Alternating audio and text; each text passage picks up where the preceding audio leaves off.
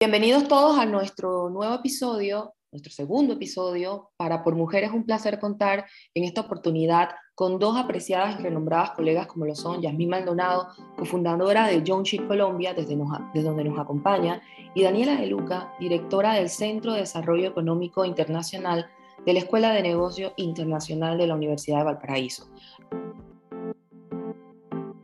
Hola, bienvenidos a un nuevo episodio de Por de Equidad el espacio de la Red por Mujer, en el que se hace especial reconocimiento a los avances en materia de equidad. Pero al mismo tiempo, buscamos y aportamos soluciones a los temas de desigualdad pendientes y proponemos, como plataforma común de una forma integral, la observación, discusión, promoción de oportunidades que permitan la igualdad de condiciones para hombres y mujeres. En pro de la equidad de género en el sector portuario.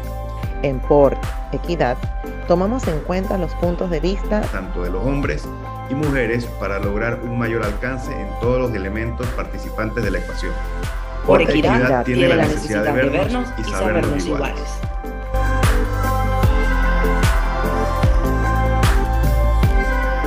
Este podcast cuenta con el apoyo de Portal Portuario, uno de los medios de comunicación más reconocidos de la industria portuaria en América Latina. Podrás encontrar cada 15 días los podcasts de Port Equidad en Spotify, Anchor, iTunes y en la página de Portal Portuario y Maritime Policy Bureau. Equidad de género se fundamenta en optimismo o idealismo. ¿Qué medidas nos hacen falta tomar en esta etapa? En esta etapa donde sabemos que existen ya caminos determinados y que existen guías y prácticas y buenas prácticas que podemos aplicar. Yasmín y Daniela, es un gusto contar con ambas en esta ocasión y estoy segura que sus aportes a este tema serán no solo de interés, muy buenos días a todos. Ante todo, gracias a Dios por darnos un día más de vida, por permitirnos reunirnos dentro de estos espacios que han llegado a diferentes comunidades en el ámbito internacional, apoyando a las mujeres en toda la parte del sector marítimo, portuario, logístico y que gracias a Por Mujer, pues seguimos escuchando todo este tipo de información y retroalimentación entre estas comunidades.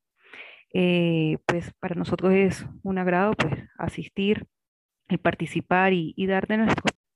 Muchísimas gracias, muy buenos días a todos también. Muy contenta de, poder estar hoy día acá eh, hablando sobre un tema tan, tan contingente y tan importante en nuestra industria. Y por sobre todo también muy contenta de poder estar eh, junto al gran avance que ha tenido Port Mujer y, y bueno, y quienes hoy día también están junto a mí, que son referentes también de esta industria. Así que muchísimas gracias y muy contenta también de compartir hoy día con ustedes. Gracias a ambas. Como saben, Kofi Annan, el exsecretario de las Naciones Unidas, expresó, la igualdad de género es más que un objetivo en sí mismo. Es una condición previa para afrontar el reto de reducir la pobreza, promover el desarrollo sostenible y la construcción. En este sentido, quiero recordar el ejemplo de los estudios realizados por la CIPOEA entre el 2003 y 2017, que demuestran un incremento en la participación de la mujer en la actividad portuaria. Ya conversábamos en nuestro primer episodio también ese incremento de la participación en los eventos internacionales. Es por eso que es aplaudible el trabajo que viene haciendo la Organización Marítima Internacional en pro de dar una mayor cabida y amplitud a las mujeres dentro del sector marítimo, portuario y logístico. Al igual que esas buenas prácticas que están realizando las instituciones y entidades que con responsabilidad corporativa han dado pasos hacia una verdadera equidad, incorporando siempre la perspectiva de género en sus actividades. Es por eso que me gustaría iniciar el desarrollo del tema que nos cita hoy y cederle este espacio a nuestras invitadas, a las cuales quisiera en primera instancia preguntarle cuán exitosas consideran que han sido las iniciativas relacionadas al tema de género. Muchísimas gracias. Mira, en realidad lo que tú indicabas es muy cierto. Nosotros estamos en, insertas en una industria que hace 20 años atrás prácticamente era imposible hablar eh, de, una mujer en un cargo muy, muy operativo, por ejemplo, como es el caso de conductora de, camión o que maneja las grúas de puerto. Hoy día, eh, claramente, eh, y a mí me gustaría hacer referencia incluso al, título hoy día de este podcast, el idealismo, porque sin lugar a duda el, el soñar, el idear una sociedad con la presencia femenina en todos, que ni siquiera sea un cuestionamiento, en estos roles nos ha llevado a contar hoy día en nuestro país con la primera dirigente de los transportistas carreteros, como el caso Marianela Cifuente, nos ha tocado tener la primera mujer gruera en, en, el gran puerto de San Antonio, en la zona central, los puertos principales del país, y creo que sin lugar a el idealismo nos ha llevado a esto, el soñar, el repensar y el plantear el tema. Sí creo que debemos ahora eh, centrarnos en otra etapa. Eh, no, esta etapa, y creo que ahí vamos, en el caso de Chile como país, nos hemos quedado en las primeras. Eh, creo que nos tenemos que centrar hoy y causar los objetivos en, en, ir más allá de las primeras mujeres en estos ámbitos. y por ahí han ido estos esfuerzos que sin lugar a duda eh, se han centrado en elementos como la investigación, el entender, el poder entender cuál es el motivo de la mujer, a lo mejor para que ella misma em, haya eh, desechado la industria logística.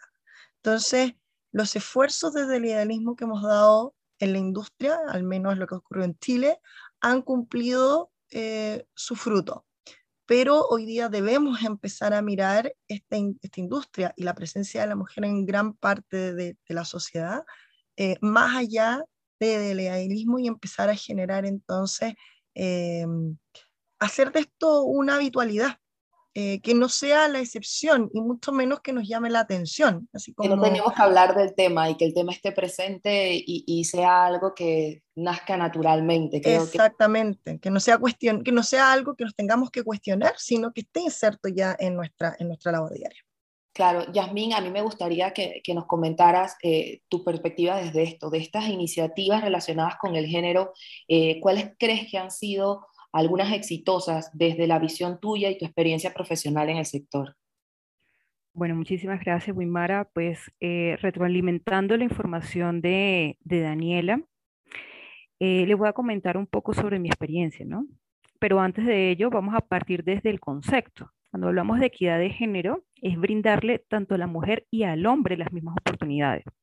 Y cuando hablamos de las mismas oportunidades, no solamente la referimos a la parte de, empleo, sino de alcanzar esas metas, esos marcos, esa visualización en temas de liderazgo, en, todo en todos los aspectos en los cuales podríamos desempeñar nuestra profesión. Desde la parte del sector marítimo, en mi caso por ser oficial mercante, eh, para nosotros pues ha sido un, un avance, un avance, podríamos decir, a un 80%. Primero porque la misma OMI eh, nos ha reconocido como un Día Internacional de la Mujer, cosa que nunca se había visto. Eh, hoy en día pues lanzan como campañas específicas para que las mujeres en, la en toda la cadena logística se vayan integrando. Porque muchas veces nosotros hablamos del sector marítimo como si fuese únicamente hasta el puerto y se nos olvida toda esta, esta etapa o cadena de suministro que sigue después. Y todos ellos hacen parte de, esa misma, de ese mismo sector, ¿no? También hago mención a la Agenda 2030 de las Naciones Unidas, donde hace integración pues, de lo que es la ODS 5, que es lograr la igualdad de género y empoderamiento de la mujer. Esto no ha sido hoy en día como un sonar, sino ha sido como una legislación.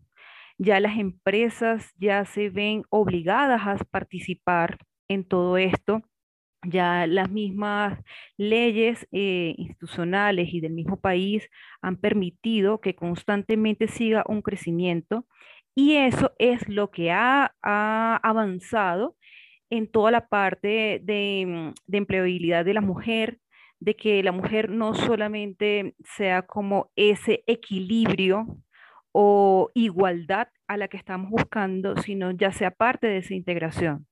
Entonces, para mí, la verdad, eh, desde, desde, mi profesión creo que ha sido pues un gran éxito eh, el poder seguir alcanzando este tipo de, retos que anteriormente no se habían visto y que eh, a medida que ha pasado el tiempo se ha ido logrando. Ojo, hay que contar también con las mismas legislaciones y mm, ese respaldo por parte de la autoridad marítima que la cual pues vamos, me imagino, seguir hablando durante este espacio. Claro, es súper interesante lo que acabas de comentar porque eso me lleva a mí a tener una idea y hacerles una pregunta. ¿Ustedes creen que desde el marco de todas estas normas internacionales, todos estos esfuerzos de los organismos internacionales, hay una diferencia en implementar todas estas políticas de género cuando lo vemos a nivel público o cuando lo vemos a nivel privado dentro del sector? Si hay una diferencia en la implementación dependiendo del nivel en el que se dé, si se da en el sector, reitero, en el público en el privado, si esta implementación, si esta internalización de los procesos, de las buenas prácticas en cuanto a la equidad de género, se ve diferenciada dependiendo de en qué sector eh, se está aplicando. ¿Qué piensas, eh, ya que estás en, esa línea, Yasmin, lo, lo comentaba recientemente, eh, ¿qué opinas sobre este punto? Mira, considero que el orden lógico tiene que partir desde la política eh, establecido por el reglamento eh, público, ¿no? Posterior a esto, llevarse a las empresas privadas. ¿Por qué parto de esto? Porque eh, si nosotros hacemos una, un empoderamiento de empresas, estamos hablando de una minoría. Mientras que si em, iniciamos con crear unas políticas institucionales públicas, ya esto se comienza a ser masivo. Entonces, en la parte del sector, por ejemplo, el sector marítimo específico, el respaldo de la OMI, de las organizaciones internacionales, de las mismas autoridades acuáticas, al ellos comenzar a reglamentar todas estas funciones que va cumpliendo la mujer o que tengan que ser em, cubiertas eh, desde la Mm, parte de empleabilidad, desde la participación, desde los cargos, esto nos va a comenzar a permitir a ver ese crecimiento. Ojo, también es importante resaltar que si estas mujeres que comienzan a hacer esas semillas, comienzan a, a abarcar marcos internacionales, renombre, participación, eh, eh, la belleza que tiene la mujer, que es el, el entrar a espacios nuevos con esa elegancia y con ese empoderamiento. Y sumamos los diferentes países que nos estamos siempre marcando, que es Brasil, Chile, Perú, Argentina, Bolivia y toda la, la, parte mm, a nivel eh, latinoamericana, podemos seguir agarrando un gran impulso. Entonces, desde mi parte, el orden es pública y posteriormente privado. Claro, Daniela, ¿tú, tú consideras eh, que es Mire, yo ahí quiero, voy a ser bien autorreferente a, a, Chile. ¿ah? Quiero, nombrar dos datos muy, muy importantes. En Chile ya por ahí por los años 2000 existía mucha eh, preocupación cuando las Fuerzas Armadas y de orden particular, la Marina, eh, abre sus puertas al, contingente femenino y hoy día las Fuerzas Armadas tienen prácticamente un 15% de contingente femenino, lo que ha significado abrir una puerta desde una institución pública con mucho sesgo, ¿no es cierto? Muy, muy importante. Y luego, lo otro que quería compartir también y asociar aquello, yo soy una convencida del trabajo conjunto, yo vengo de la academia, por lo tanto para mí el concepto de la triple hélice, ¿no? El trabajo entre público, privado y sobre todo academia es fundamental. Y Chile hace prácticamente dos años implementó eh, el desafío de lo que denominamos la norma 3262. Esta es una norma que sale, surge desde el Ministerio de la Mujer y la Equidad de Género, que busca trabajar para, yo creo que utilizar aquí el para más que con, para los privados, estableciendo una estructura normativa para que las industrias se puedan certificar que cuentan con una unidad donde promueven la creación de espacios laborales libres de sesgos de género. Y esto ha sido un tremendo avance. Muchas empresas privadas están hoy día buscando esta certificación que sin lugar a duda permite que uno al momento como mujer de postular o incluso como hombre de querer trabajar en alguna empresa, ya sabe que esta empresa cuenta con este sello. Y esta certificación es, prácticamente eh, gratuita, digamos, y cuenta con todo el apoyo de un organismo eh, público. Por lo tanto, aquí vemos cómo en realidad eh, yo no sé si es desde o hacia el público privado, sino como un conjunto a través de la creación de normas de, certificaciones, podemos avanzar en este espacio que sin lugar a duda la idea es que después ni siquiera tengamos certificación, sino que ya no sea tema. Un punto sí, que hoy día es muy preocupante, Em, bueno, yo junto a otros investigadores, Rosa González y Andrés García, estamos trabajando una, una, investigación justamente de equidad de género y nos hemos ido viendo que en realidad hay muchas áreas en las que en la parte operativa hoy día está presente la mujer, pero hoy día también el desafío está en los altos cargos, en los altos cargos gerenciales y administrativos y directorios. ¿ya? Y aquí eh, hablamos tanto de empresas públicas, en el caso de los directorios de puertos, como empresas privadas, como en el caso de Naviera. Entonces, yo creo que sí ahí desde el privado todavía hay que trabajar eh, mucho más. Daniela, me, me, me, gusta muchísimo esas referencias que nos has hecho eh, y, la, y te la comento y comparto con ustedes algunas cosas con nuestros oyentes, pues esa, ese trabajo que están haciendo, que ha comentado Daniela, pues eh, han compartido con Por Mujer el instrumento para una aplicación en Panamá y bueno, hemos conversado con el Ministerio de, de Desarrollo Social de Panamá y va a brindar el apoyo para, para aplicar ese instrumento también en una intención de que tengamos eh, una radiografía regional estandarizada. Y lo que dices es sumamente interesante porque es colaboración. Y pienso que no solamente es la colaboración desde, el par, desde la parte pública, privada y la academia, comparto contigo la, el, el, gusto por la academia, soy docente también y creo que es fundamental para el desarrollo de este y cualquier tema. Creo también que lo importante es que no se nos debe olvidar algo que dijiste, es que no exista sesgo de género, que el tema sea los mejores en las mejores posiciones, tratando de incluir a todo el mundo en el proceso productivo. Y cómo se referencian y cómo se, se diferencian los entornos culturales también es importante porque puede que en algunos países pues tengamos los diferentes. Tenemos mujeres en cargos directivos, pero nos faltan las mujeres más en los cargos un poco operativos. Y creo que este tipo de análisis, este tipo de, de estudios nos pueden dar perspectivas muy interesantes. Y desde esa visión, preguntarnos entonces, ¿a qué retos nos enfrentamos? ¿Cuáles pueden ser los limitantes para el desarrollo de las políticas en pro de la mujer en el sector marítimo, portuario y logístico? Viendo esto como esos desafíos, como una amenaza que si no trabajamos a corto plazo, no vamos a avanzar lo que queremos. No sé qué opinas tú sobre esto, Yasmín. Bueno, para nosotros, por lo menos en la parte del sector marítimo, eh, para nosotros un reto ha sido la MLC 2016. Eh, en Colombia, pues aún no se ha ratificado. Para los quienes desconocen todo esto, esta es la Conferencia Internacional de Trabajo por parte de la OTI.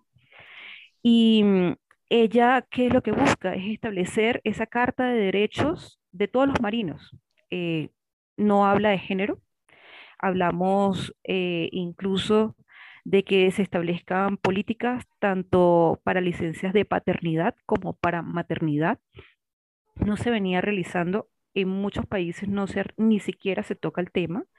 Entonces, creo que si nosotros com comenzamos a, a, valorar o a ser parte de, de, ser ratificados desde nuestros países, en especial, por ejemplo, Colombia, eh, podemos comenzar a avanzar en diferentes tipos de escenarios a que esa participación sea un derecho para todos los marinos, no importa el género. Eh, lo otro que también creo que también sería para nosotros una limitante es que eh, desde la primera inicio de la formación, no, no nos, mm, solamente nos enfocamos en hacer estudio únicamente, eh, por ejemplo, en el caso del sector marítimo, en la parte del sector marítimo, sin, sin visualizar los diferentes escenarios que hacen parte de la cadena de suministro. ¿Por qué hablo esto? Porque cuando nos hacemos nuestra proyección, eh, en el caso de, de, nosotros como mujeres, de qué, qué vamos a avanzar a, a, a, mm, a medido o a corto plazo de nuestra carrera, nos podemos ver en los diferentes tipos de escenarios. Podemos ser mujeres con cargos profesionales a bordo, pero también podemos ser la misma mujer con cargo eh, profesional en tierra y que si la empresa nos permite eh, los tiempos de desembarque cumplir con ambos escenarios, mm, estamos formando es, a un marino íntegro, tanto en tierra como a bordo con unos conocimientos, con unos espacios, con una formación, nos permitirá pues eh, estudiar eh, diferentes materias en tema de maestría, especializaciones, doctorados, pues ya considerando estos temas. Hoy en día, ¿qué es para nosotros ventaja? Toda la parte de virtualidad. Ya el 80% de las universidades a nivel internacional pues promueven sus carreras a niveles virtuales. Nosotros a bordo podemos continuar en esa formación. Entonces, no, no coartarnos, sino ampliarnos. Eh, y eso tiene que partir desde el pregrado, desde todas las universidades y, y, escuelas de formación que han esto, mostrarnos los diferentes escenarios y que cuando ya nosotros comencemos a proyectarnos, pues podamos eh, visualizarnos qué es lo que deseamos, o sea, deseamos hacer pues, a, futuro, ¿no? Daniela, ¿ves, ¿ves esto como un reto, esa capacidad de, de formación y capacitación continua eh, como una limitante que probablemente podemos estar eliminando gracias a la virtualidad y a lo que hemos hecho? ¿O qué otro reto consideras tú que puede ser una limitante para avanzar en este proceso que nos hemos trazado? Eh, bueno, en realidad sí, la virtualidad sin lugar a dudas ha significado varios, varios avances. Eh, también nos ha demostrado una realidad importante en cuanto a la, accesibilidad a Internet. Eh, el mismo teletrabajo para la mujer ha sido muy complejo con los niños en el hogar, se ha dificultado bastante. Nosotros incluso en este estudio de género que estamos realizando, que toma análisis desde el año 2018, eh, vimos una caída increíble, es dramática como el trabajo de la mujer en la industria logística, no solamente marítima portuaria, sino que tal como indicaba Yasmín, tomamos la gran mayoría de las cadenas de suministro en su completud, de transportistas, forwarder, eh, centros de distribución, etcétera, el trabajo femenino cayó mucho. Y, esta oportunidad que nos brinda para la academia, ¿no es cierto?, nos complica en el ámbito familiar, en la mujer y en su ámbito laboral. Ese sin lugar a dudas es un desafío. Eh, otro desafío yo, que viene de deformación, lo vuelvo a indicar, eh, es entender las razones del por qué. Creo que a nivel latinoamericano en particular, eh, faltan muchas estadísticas, falta mucha investigación, faltan muchos textos eh, las mujeres estamos haciendo mucho, pero todavía no, no, no somos tan referentes en el ámbito, por ejemplo, de los artículos, de, de los libros relacionados a... Creo que ahí tenemos un gran desafío, muy importante. Parto desde las cifras. Nosotros eh, el grupo de profesores que nos hemos juntado, docentes, para hacer este análisis de investigación, nos dimos cuenta que hablamos mucho desde la falta de mujeres y empezamos, en, en la industria en particular, y empezamos a darnos cuenta que no sabíamos cuántas habían. Eh, falta, hay falta en cargos operativos. En Puerto nos hemos dado cuenta que hay más mujeres en cargos operativos que administrativos contables. Entonces, ese, eso falta, falta investigar, falta el dato duro. Eh, hemos encontrado muchos estudios em, australianos. La misma Unión Europea tiene una cantidad de repositorios de datos, no solamente para el tema de equidad, sino para lo que uno quisiera en el ámbito logístico maravilloso. Y acá en Latinoamérica nos falta aquello, investigar, entender las cifras, realizar estudios, em, generar bibliografía, generar artículos. Yo creo que ese es un gran, gran desafío eh, que nosotros desde la academia, sin lugar a dudas, instamos mucho a nuestras alumnas, por supuesto también alumnos, a que trabajen en conjunto y desarrollen justamente este, este rico eh, y con el enriquecimiento, además de ser multicultural, eh, investigaciones en el ámbito. Completamente de acuerdo contigo, eh, Daniela. Creo que, que, hay una radiografía y, una, y algo tan claro que vemos siempre es, nos hace falta el dato, y ahora eh, le sumo a lo que acabas de decir, un aporte súper interesante, nos hace falta la investigación y nos faltan los investigadores en el tema, porque muchas veces vemos el desarrollo desde la parte pública y la parte privada y solemos olvidar a la academia. La academia es sumamente importante, es la que nos puede generar esta información eh, que está haciendo falta y puede también impulsarse la participación de más mujeres en la academia, en el sector marítimo, logístico y portuario y generar conocimiento, transferencia de conocimiento al final, que es sumamente importante. Ahora bien, me gustaría traerlas eh, un poquito más adelante, hablemos del futuro, ese futuro, cuáles son los pasos que tenemos que seguir, eh, cuáles serían esas prioridades que creen que debemos atender desde el marco de la equidad de género para lograr darle una relevancia. Sin lugar a dudas, y, como te decía, lo dije al principio, yo creo que el gran error que podemos cometer y que debemos obviarlo para mirar al futuro es quedarnos en las primeras. Debemos seguir avanzando, debemos seguir generando estos datos, investigación, de manera que eh, también podamos visibilizar lo que está haciendo. Yo en ese sentido veo un futuro donde esto no sea un, pero, no sea una consulta, donde las mujeres tenemos altamente integradas desde la parte operativa, desde la parte de dirección, desde la academia. Eh, me gustaría, sí, insisto, ver mucha bibliografía eh, escrita por mujeres desde su, desde su experiencia, desde lo que ha significado hacer logística, ya lo que ha significado hacer o las experiencias en alta mar, por ejemplo. Eh, porque eso no solo significa tener eh, más texto, sino que también significa acercar a las nuevas generaciones. Las nuevas generaciones ya vienen con un switch muy distinto al de nosotros y ya no se cuestionan muchas cosas, pero necesitan entender eh, y ver, tener la visualización. Y yo veo en un futuro aquello.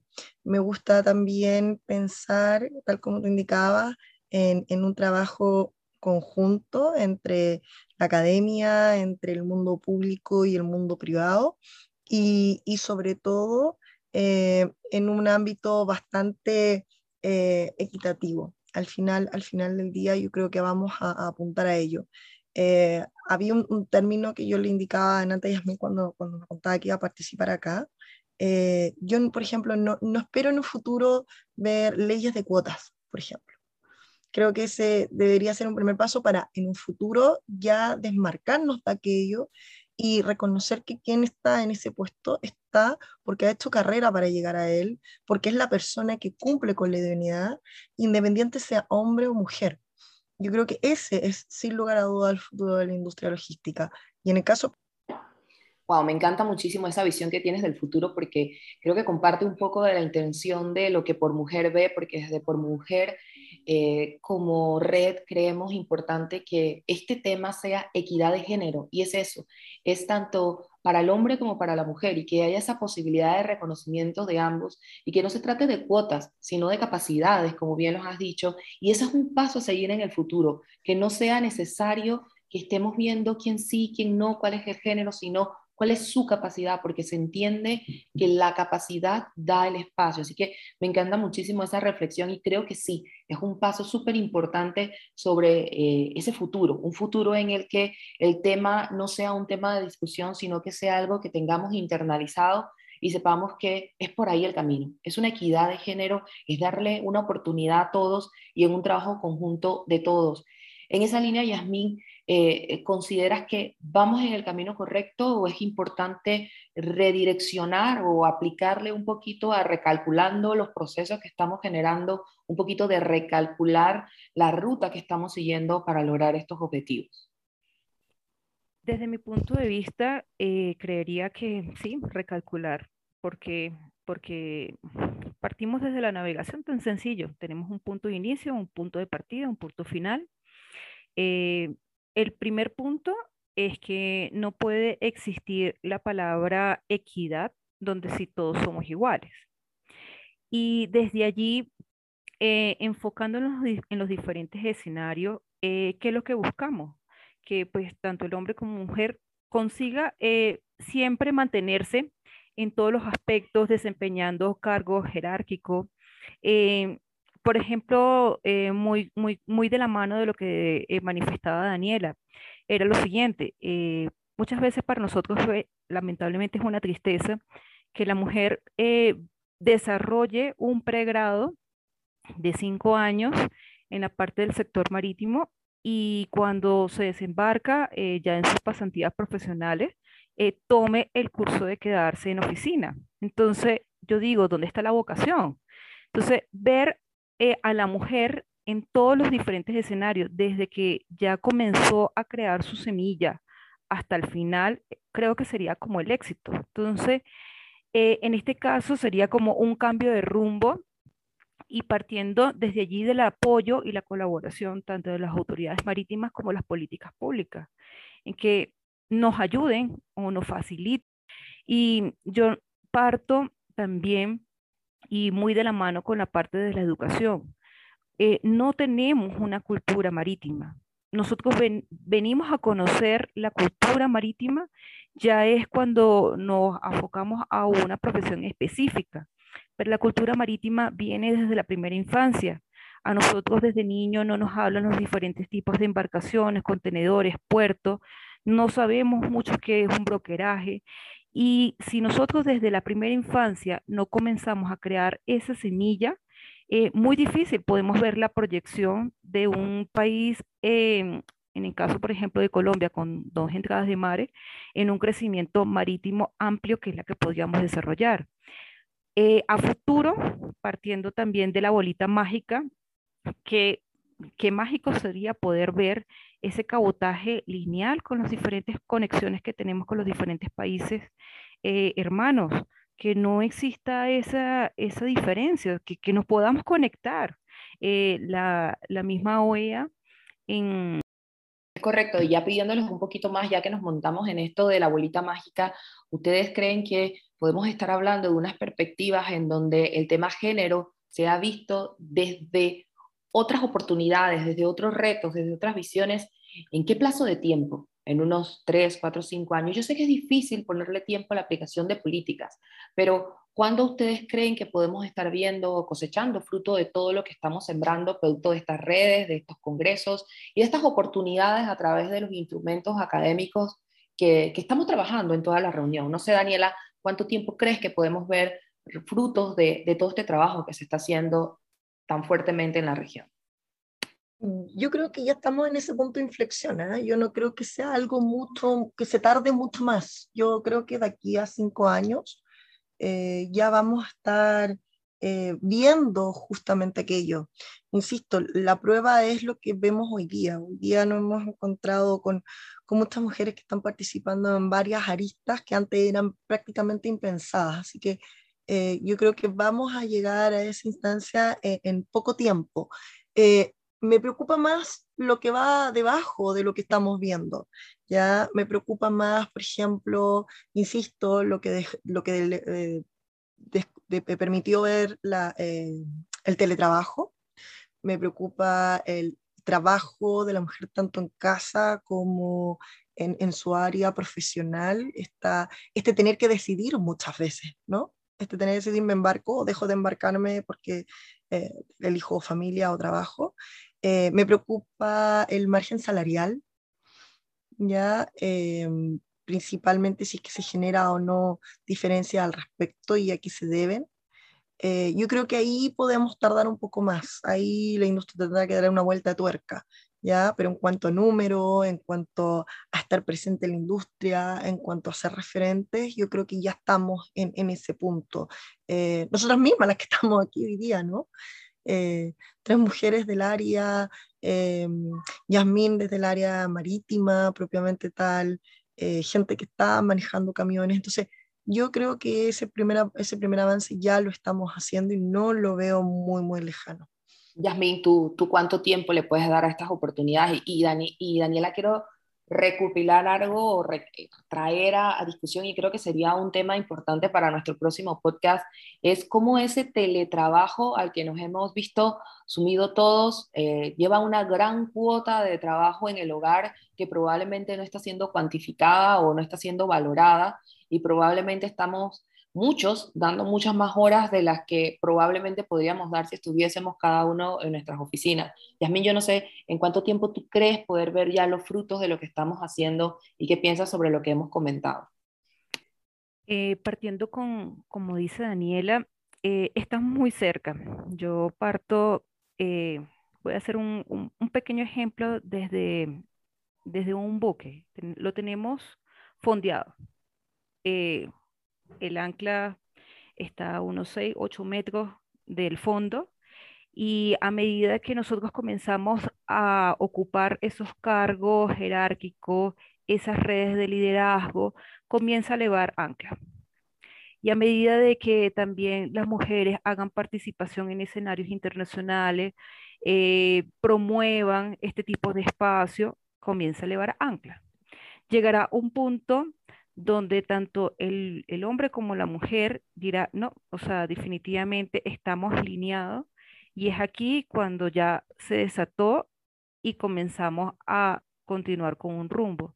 Y eso es lo que necesitamos, que, que a medida que, que, vayamos avanzando, estas políticas públicas comiencen a hacerse hecho, eh, las, las, autoridades comiencen a participar, no participar en el evento X específico, no, en participar en políticas establecidas para apoyo, para que las mujeres se sientan protegidas y puedan seguir ocupando este tipo de escenario.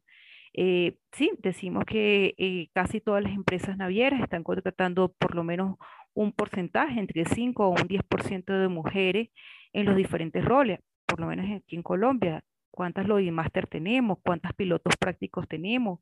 Entonces, a eso es lo que, buscamos. A medida que vayamos comenzando a elevar esa ancla, eh, ya comenzamos a vernos más cerca a esa navegación, que es lo que deseamos en un futuro, que quizás nuestra, nosotras mm, la veamos a unos 5 o 10 años, pero nuestras futuras generaciones sí lo vean.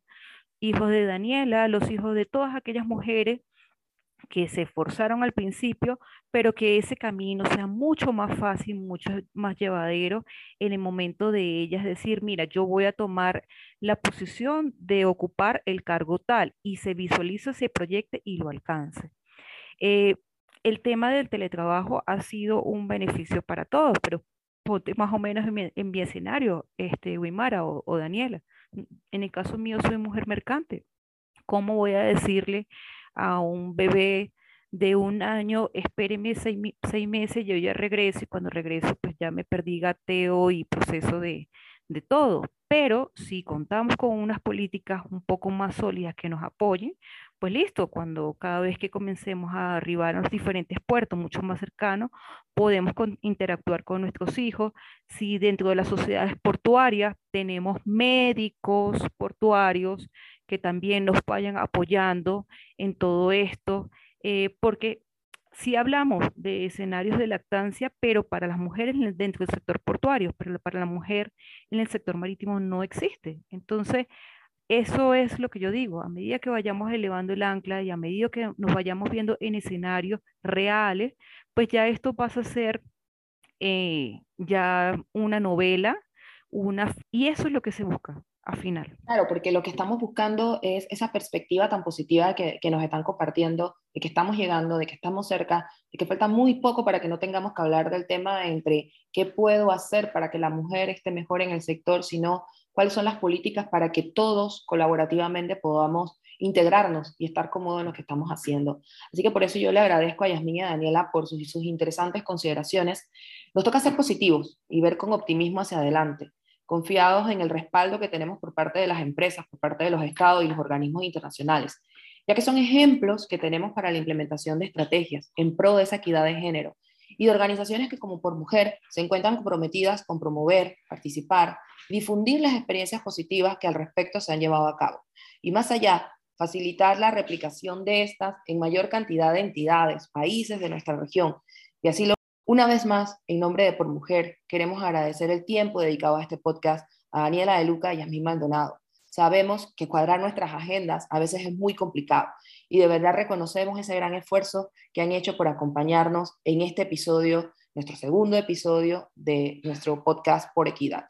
Siendo así, les cedo unos minutos finales para sus comentarios. Entonces, muchísimas gracias a ti, a Daniela y al equipo organizador para llevar a cabo este tipo de comunicación. Bueno, primero que todo, de nuevo agradecer esta instancia. Concuerdo completamente con Yasmín referente a, lo, complejo, ¿no es cierto?, que es el día a día. Así que simplemente dejo la instancia para, para que como mujeres y, también como sociedad en general, en realidad, eh, tengamos esa, esa, capacidad de poder eh, investigar, saber reconocer los motivos del por qué, ser un aporte en este tema y en todo lo que involucra la operación logística completa. Eh, Gracias a ambas y sean siempre bienvenidas a esta su casa, al podcast de Por Mujer, por Equidad, en donde lo que buscamos es compartir las experiencias, hablar de buenas prácticas y de herramientas que tenemos para trabajar sobre esto, para que esta temática se convierta cada vez más en una temática que todos manejemos y que tengamos claros cuáles son las rutas y los caminos que debemos trazar. A nuestros oyentes, recuerden seguirnos y comentar en nuestras redes sociales Nos encuentran en Instagram como Por Mujer y en Twitter como Mujer Port. Y de igual, de igual forma agradecemos a Portal Portuario el auspicio a este podcast, el cual pueden encontrar en su página web, al igual que en la página web de Por Mujer. Concluimos por hoy y nos escuchamos en la próxima. Saludos a todos y muchas gracias por estar con nosotros en este segundo episodio. Hasta luego. Este fue el episodio número 2 del podcast Port Equidad, el espacio de la red por mujer donde nos vemos y entendemos iguales.